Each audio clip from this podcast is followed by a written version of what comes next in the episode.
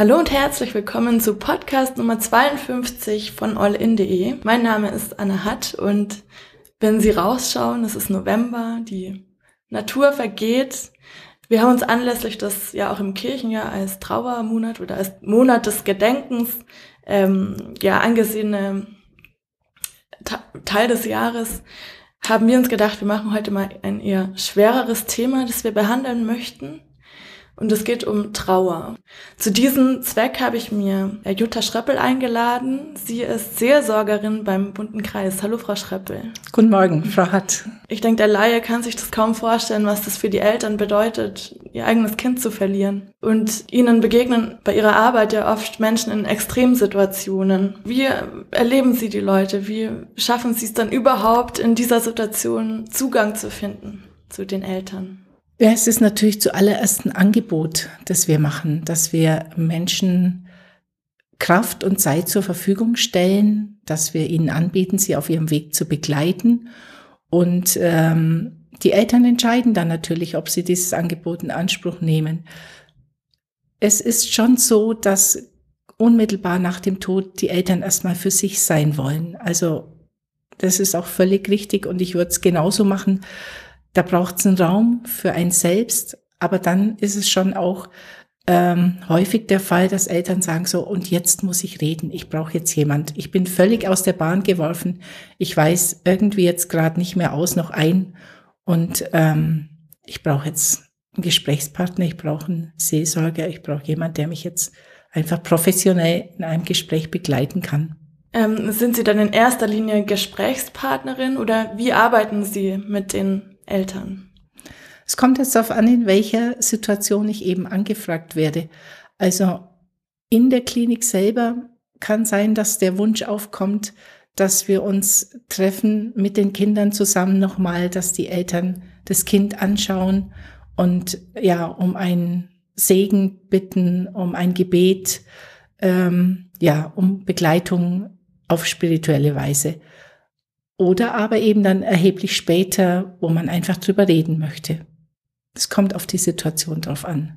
Was ist denn das Essentiellste, was Sie den Menschen auf den Weg mitgeben möchten? Kann man das überhaupt verallgemeinern in der Situation? Nein, das kann man keineswegs verallgemeinern. Da haben Sie völlig recht. Das ist, es gibt kein Patentrezept, auch in der Begleitung nicht. Ähm, ich glaube, das Allerwichtigste ist zunächst, Dasein und Aushalten. Also da ist ja ganz viel Ohnmacht und Hilflosigkeit im Blick auf die Unbegreiflichkeit des Geschehnisses und da einfach dann den Eltern signalisieren, ich bin jetzt da und du darfst so sein, wie du bist im Moment und ich halte es aus. Also das sehe ich auf, als meine Aufgabe an, dass ich das aushalten kann. Und Genau, das ist wichtig. Dieses Aushalten können. Ich glaube, das können sich nur ganz, ganz wenige Menschen vorstellen, das aushalten zu mhm. können. Was ist Ihr Antrieb dahinter, dass Sie sagen, ich halte das aus? Also prinzipiell ist es ja so, dass Seelsorgerinnen, Pfarrerinnen und Pfarrer grundsätzlich die Aufgabe haben, Menschen in Krisensituationen zu begleiten. Also das gehört zu unserem Beruf. Und ähm, die Trauerbegleitung, die Begleitung von Eltern, die ein Kind verloren haben, ist natürlich nochmal ein Punkt, der eine große Herausforderung mit sich bringt. Und ich glaube, das gehört zu meinem Beruf, das gehört zu mir. Ich denke, jeder Mensch hat eine Aufgabe, die auf ihn zugeschnitten ist und so empfinde ich es auch für mich. Und dafür bekomme ich auch Kraft. Und deswegen meine ich auch, in dem Moment, wo ich das Gefühl habe, es macht Sinn, was ich tue und ich habe die Kraft und kann Kraft geben, dass es wirklich wertvoll ist oder sinnvoll ist, was ich an Aufgaben da vollziehe. Darf ich Sie fragen, woher Sie die Kraft schöpfen dafür? Also definitiv ist es bei mir schon der Glaube, der mir Kraft gibt, dass ich weiß, ich muss es jetzt nicht von mir leisten, sondern da ist ein anderer, da ist Gott, der sozusagen diese Kraft uns Menschen gibt, um zu wirken. Mm. Sie als gläubiger Mensch, Also es ist ja jetzt nicht jede Familie gläubig oder vielleicht andersgläubig. Wie arbeiten Sie mit, mit solchen Menschen, die, die vielleicht auch den Glauben an Gott verloren haben, weil schließlich ist gerade das eigene Kind verstorben? Der Glaube bezieht sich ja nur auf mich jetzt. Also es ist ja nicht so, dass ich auf die Eltern zugehe und denen irgendetwas beibringen will in Sachen Glauben oder den Glauben thematisieren möchte. Das ist in keinster Weise der Fall, sondern wenn Eltern das selber zur Sprache bringen, dann natürlich ist Glaube auch ein Thema. Aber darüber hinaus oder im Normalfall geht es darum, diese Stabilität wieder zu gewinnen, um einigermaßen hier zu überleben in dieser Welt. Denn es geht zuallererst wirklich ums Überleben, wenn man ein Kind verloren hat. Und ähm, da wäre in keinster Weise ist jetzt angebracht, vom Glauben zu reden. Das ist nicht nicht das Prinzip, sondern ich habe das eben nur gemeint, was meine Kraftquelle ist. Also es ist, es ist ihr Anker, um mhm. diese Kraft zu geben. Genau. Jetzt wird ja immer ganz viel von Trauerbewältigung gesprochen, dass man Trauer bewältigen muss. Meine Frage an der Stelle, kann man Trauer überhaupt bewältigen? Was ist das Ziel der Trauerbewältigung? Mhm. Weil vergessen ist keine Option. Es ist ja eher so eine Art, man lebt damit irgendwie, aber wie kommt man dahin? Genau, da sprechen Sie schon einen ganz entscheidenden Punkt an. Also von Trauerbewältigung würde ich jetzt auch nicht sprechen wollen. In der Tat, ich denke, zuallererst müssen Eltern einfach mal den Raum haben, um zu trauern. Und das heißt, den Verlust zu betrauern und auch wirklich den Verlust zu akzeptieren, körperlichen Verlust zu akzeptieren. Darum geht's zuallererst. Und dann aber auch einen Weg zu finden, um diesen Verlust, um den geliebten Menschen, den man verloren hat, wieder ins Leben zu integrieren, ohne dass man ihn körperlich hat. Das ist die Herausforderung. Und das ist wirklich auch wichtig, weil verlieren und verdrängen das ist nicht der Weg, sondern die gehören zu einem. Und man muss sich einfach mal vorstellen, wenn man einen Menschen ungeheuer liebt und soll den vergessen, das geht nicht. Also das ist in Ordnung, dass der Mensch da sein darf und dass man drüber sprechen darf und dass man ihn ins Leben integriert, die Gedanken an ihn ins Leben integriert, die Liebe, die man empfindet, integriert. Zum Beispiel in der Sehnsucht drückt sich ganz viel Liebe aus. Und das alles ist wichtig im Alltag da sein zu lassen. Was? Können Sie konkret beschreiben, wie das dann aussehen kann, dieses den Menschen ins Leben integrieren? Ja, indem er eben im Hier und Jetzt sozusagen diese Gedanken an ihn zulässt. Und ich denke, jetzt ist er nicht mehr da, ich darf jetzt nicht mehr an ihn denken, indem man natürlich auch die Erinnerungen hervorholt, die Zeit, die man mit ihm gehabt hat, immer wieder intensiv da sein lässt, mit Symbolen, mit Erinnerungsstücken, mit Fotos, mit Geschichten und Erfahrungen, die man in sich trägt. Ja, wenn man das zur Sprache bringt, denke ich, und da sein lässt im Alltag, dann gelingt es schon, den Menschen, der körperlich nicht mehr da ist, der aber, ja, dessen Liebe einen verbindet, da sein zu lassen. Wo liegen denn, denn, denn die Gefahren, wenn man das eben nicht zulässt, wenn man so einen Verlust verdrängt? Naja, im allerschlimmsten Fall kann eine nicht gelebte Trauer schon auch krank machen. Also wenn man in seiner Schockstarre oder in seinem Gelähmtsein verbleibt und es nicht zulässt, diese Trauer auszuleben, dann äh, besteht schon die Gefahr, krank zu werden. Es ist ja so, dass Trauern und die Trauer eigentlich eine starke Kraft ist. Äh, klingt jetzt vielleicht paradox, aber ich muss immer dran denken, wenn dieses Wort Emotion, Englisch ist das der Begriff, ähm, wenn man den so aufspaltet in I und Motion, dann steht dieses I für Energy und Motion, also Energie und Motion für Bewegung. Mhm. Das heißt, beim Trauern kommt Energie in Bewegung. Und das ist eigentlich was Wunderbares. Und wenn man sich vorstellt, was es bedeutet, Gefühle wirklich zu leben, ganz gleich, ob das positive Gefühle sind oder negative, also ob das Freude, Glück, Wut oder eben Tränen sind, dieses alles auszuleben, wie man sich danach dann fühlt. Man fühlt sich eigentlich leichter und freier. Und das ist das, was damit gemeint ist, dass da wirklich auch eine Kraft in Bewegung kommt. Und ich persönlich bin jetzt nicht der Meinung, dass jeder, der äh, nicht sofort diesen Trauerweg findet, gleich krank ist. Das wollte ich damit nicht gesagt haben. Aber ähm, man darf und muss sich Zeit nehmen, so viel wie man braucht. Das ist individuell ganz verschieden. Und trotzdem muss man eben gucken, dass man die Trauer nicht verdrängt, sondern wirklich zulässt und diese Gefühle dann dementsprechend auch zulässt. Und das sind so viele Gefühle. Also ich bin immer in meinen Trauergruppen beschäftigt, auch damit mal die Leute benennen zu lassen, was sie alles an Gefühlen empfinden. Und da ist das, was ich eben genannt habe, Trauer, Wut, äh, nur das Allerwenigste. Da gibt's Enttäuschung, Schock, gelähmt sein. Also da könnten wir jetzt eine ganze Zeit aufzählen und wir füllen da immer ein Riesenblatt an, an Gefühlen. Und die haben ja alle das Bedürfnis, gelebt zu werden. Haben Sie auf der anderen Seite, also klar, Trauer ist immer verbunden mit ganz, ganz schlimmen Gefühlen, sage ich jetzt mal. Haben Sie trotzdem Momente, wo Sie sagen, das ist jetzt wirklich ein schöner Moment gewesen, trotz der ganzen Schwere der Situation?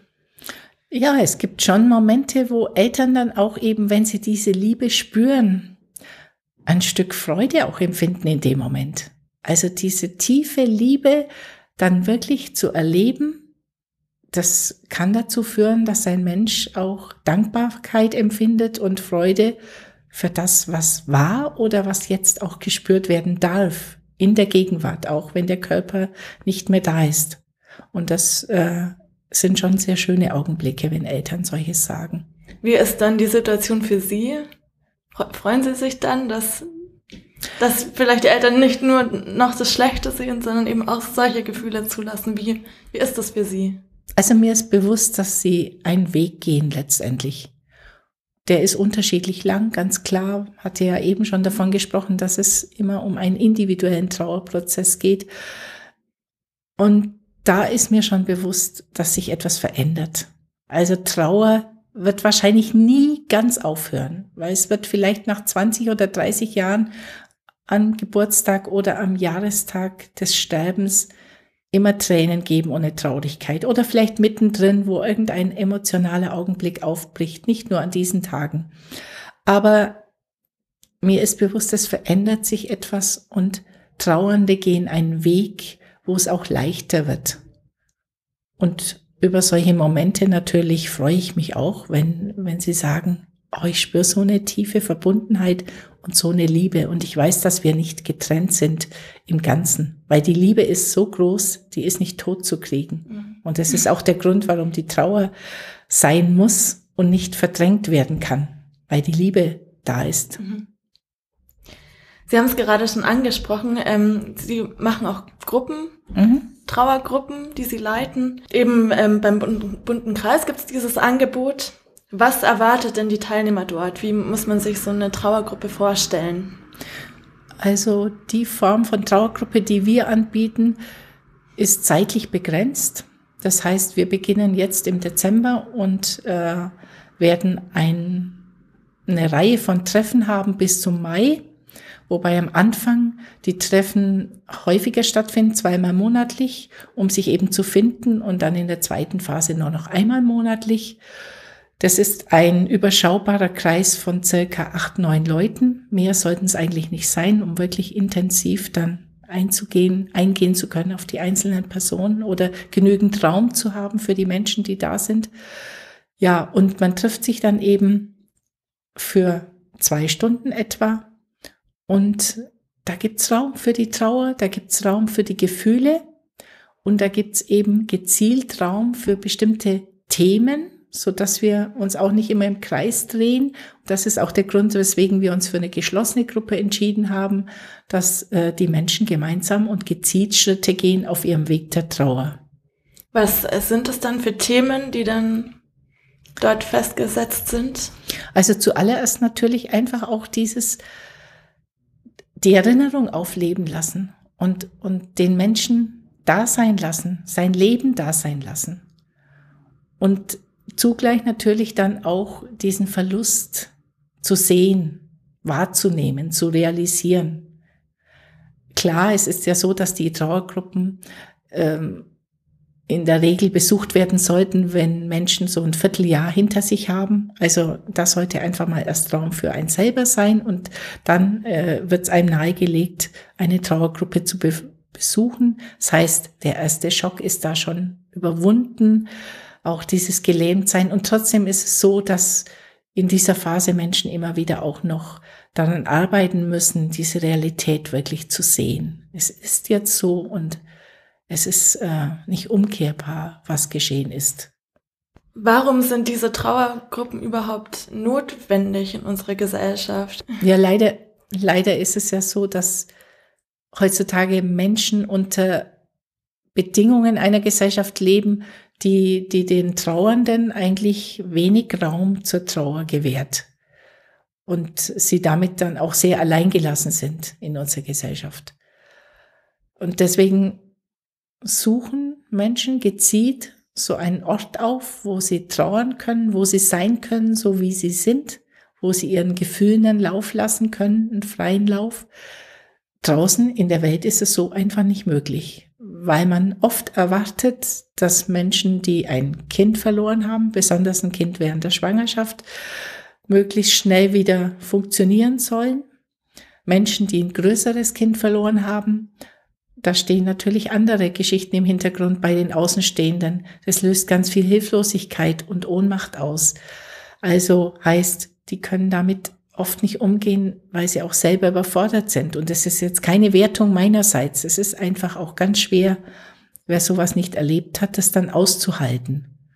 Und dann natürlich automatisch versucht man schon, die Person, die man kennt, die trauert, ähm, oder meint, sie schützen zu müssen, indem man sagt, aber jetzt ist doch schon einige Zeit vergangen und ist es immer noch so schlimm?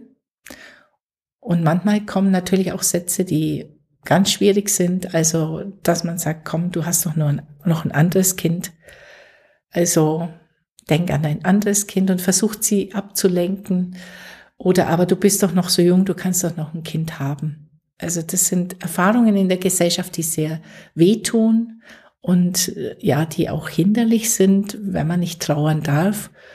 Und das letztendlich ist der Grund, weswegen Menschen ähm, sich auf den Weg machen, eine Trauergruppe besuchen, weil sie einfach dort den Ort haben, um richtig trauern zu können. Und ich würde mir wünschen, dass einfach unsere Gesellschaft dieses Thema Trauern mehr zulässt und klar, bei aller Hilflosigkeit und Ohnmacht, die jeden von uns ergreift, ähm, man kann es aber auch benennen. Und ich glaube, das ist unsere Aufgabe, demjenigen, der trauert, dann auch zu sagen, du, ich weiß gar nicht, wie ich jetzt damit umgehen soll. Ich bin total überfordert. Vielleicht kannst du mir sagen, wie ich dir helfen kann oder was ich jetzt tun kann oder wie ich dir zur Seite stehen kann. Sie raten dem Umfeld also erstmal auf denjenigen, der diesen Verlust erlebt hat, einzugehen, um dann auszuloten, wie man mit demjenigen umgeht. Gibt mhm. es noch Tipps quasi fürs Umfeld, weil diese Sätze, die Sie angesprochen mhm. haben, sind ja eigentlich gut gemeint, aber kommen mhm. halt komplett falsch an. Genau.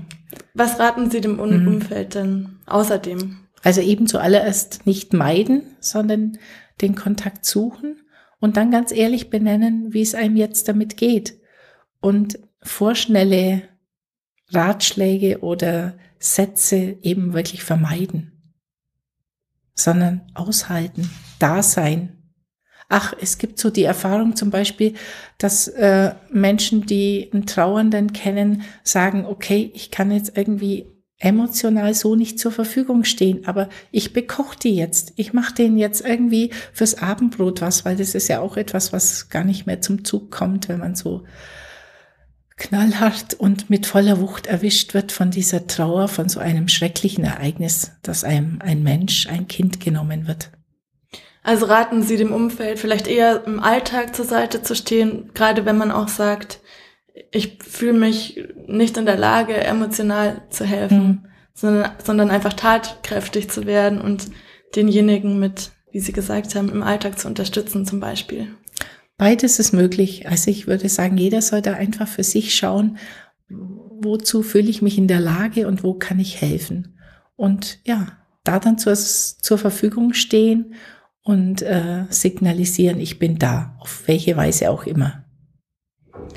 Jetzt ist ja das Thema Tod und Vergänglichkeit ein Thema, das in unserer Gesellschaft eher gemieden wird. Es wird oft verdrängt. Ähm, klar, man beschäftigt sich nicht gern damit. Wie sehen Sie das?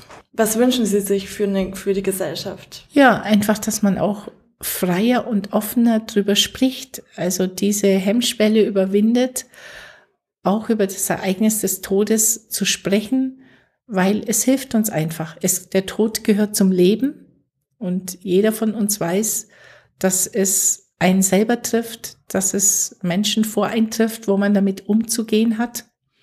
Und ähm, ja, je natürlicher dieses Sprechen drüber ist, umso leichter, denke ich, ähm, können wir auch damit umgehen, uns gegenseitig zu stützen. Wenn jetzt das eigene Kind stirbt, was macht diesen Fall dann besonders tragisch oder besonders schwer zu verarbeiten? Ja, also das eigene Kind zu verlieren ist tatsächlich das Schlimmste, glaube ich, was einem passieren kann. Und hm, ja, es, es ist ja so, dass letztendlich nicht nur der Plan für diesen Menschen, dass er sein Leben hier in dieser Welt leben kann, völlig äh, zunichte ist in dem Moment, wo es stirbt, sondern auch für diejenigen, die zurückbleiben. Also da bricht auch was ab von der Lebensgeschichte der Eltern oder derer, die diesen Menschen verlieren.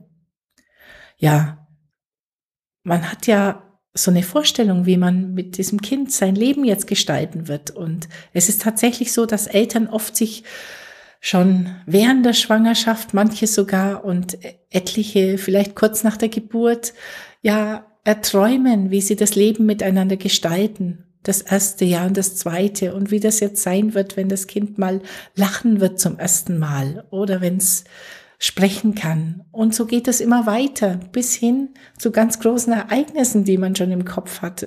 Und das ist eine gemeinsame Lebensgeschichte, die im Plan ist. Und dieser Plan wird eben komplett zunichte in dem Moment, wo ein Kind stirbt. Ja, Sie sagen, also jeder kann das wahrscheinlich nachvollziehen. Das ist wirklich, das sagt man auch ganz oft, das ist das Allerschlimmste, was einem passieren kann, wenn ein Kind stirbt.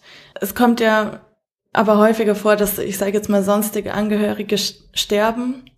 Was raten Sie den Leuten im Allgemeinen, die mit einem Verlust zu kämpfen haben? Gibt es da auch speziell jetzt abseits vom bunten Kreis zum Beispiel Stellen, wo sich solche Leute eben hinwenden können, die eben mit einem Verlust eines Angehörigen merken, eben nicht gut klarzukommen. Natürlich, es gibt heutzutage äh, verschiedene Möglichkeiten der Trauerbegleitung oder Angebote der Trauerbegleitung. Und auch für erwachsene Menschen gibt es Trauergruppen oder gibt es die Möglichkeit, Einzelbegleitung in Anspruch zu nehmen. Wir haben hier im Allgäu ja auch die Trauerkontaktstelle das ist eine ganz tolle Einrichtung, wo man dann letztendlich wirklich die unterschiedlichsten Angebote abrufen kann. Wo gibt's Trauergruppen in der ganzen Region? Wenn ich nicht so weit fahren möchte, da kann ich mich informieren oder eben auch diese Trauerbegleitung in Anspruch nehmen. Aber es gibt auch evangelischerseits Angebote von Seiten eines Kollegen, der Trauergruppen für erwachsene Menschen anbietet. Ja, eigentlich schon einiges daher und ähm, gut, wenn Menschen dann Hilfe finden. Ja, das stimmt. Ähm, Frau Schreppel, fehlt Ihnen an dieser Stelle noch etwas? Möchten Sie noch was loswerden? Ich glaube, das, was ich vorhin schon ausgesprochen hatte, war tatsächlich oder ist mein, mein größter Wunsch, dass Menschen sich gegenseitig wahrnehmen und eben dann auch zugestehen, sich wenn sie in einer Krise sind, wenn sie in einem Ausnahmezustand sind, wie das gerade bei Trauernden eben auch so ist, dass sie dann auch so sein dürfen, wie sie sein müssen und nicht von vornherein auferlegt bekommen, so und so viel Zeit kriegst du jetzt und dann musst du wieder funktionieren. Weil ich glaube, Trauern kann man nicht festlegen.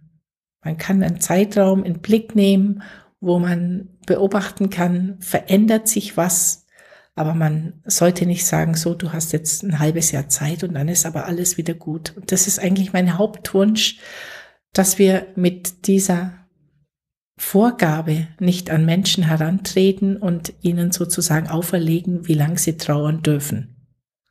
sondern das entscheidet der Mensch selber, wie viel Zeit er braucht, der betroffen ist. Ich bedanke mich ganz herzlich für Ihren Besuch hier in der Redaktion. Ähm, auch für Sie, liebe Zuhörer, wir werden alle wichtigen Links, falls Sie selber betroffen sind oder Hilfe suchen, nochmal gesammelt unter diesem Podcast zusammenfassen.